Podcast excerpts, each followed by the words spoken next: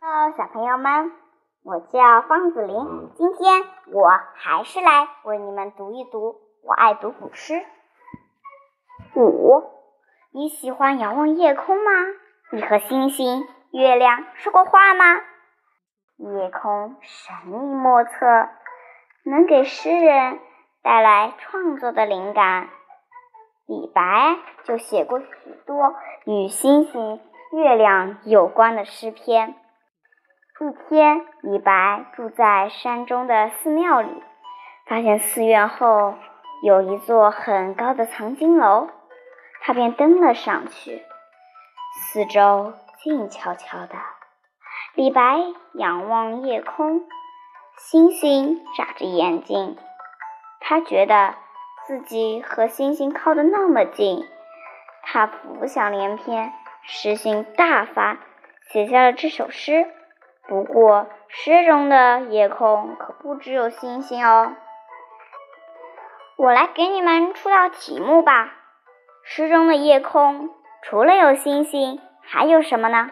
让我们带着这个小问题一起来读一读这首诗吧。《夜宿山寺》唐·李白，危楼高百尺，手可摘星辰。不敢高声语，恐惊天上人。很多小朋友还不太理解是什么意思吧？我来给你解释解释。耸立在山上的寺庙可真高啊！站在高楼上，好像一伸手就可以摘下天上的星星。我不敢大声说话。生怕惊动天上的仙人。相信听了我的朗读解释，一定收获了不少吧？让我来考考你吧。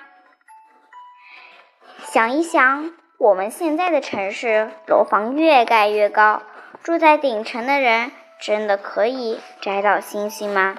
为什么？第二题。给和家人一起观赏一下美丽的夜空，聊一聊关于星星和月亮的故事，好不好？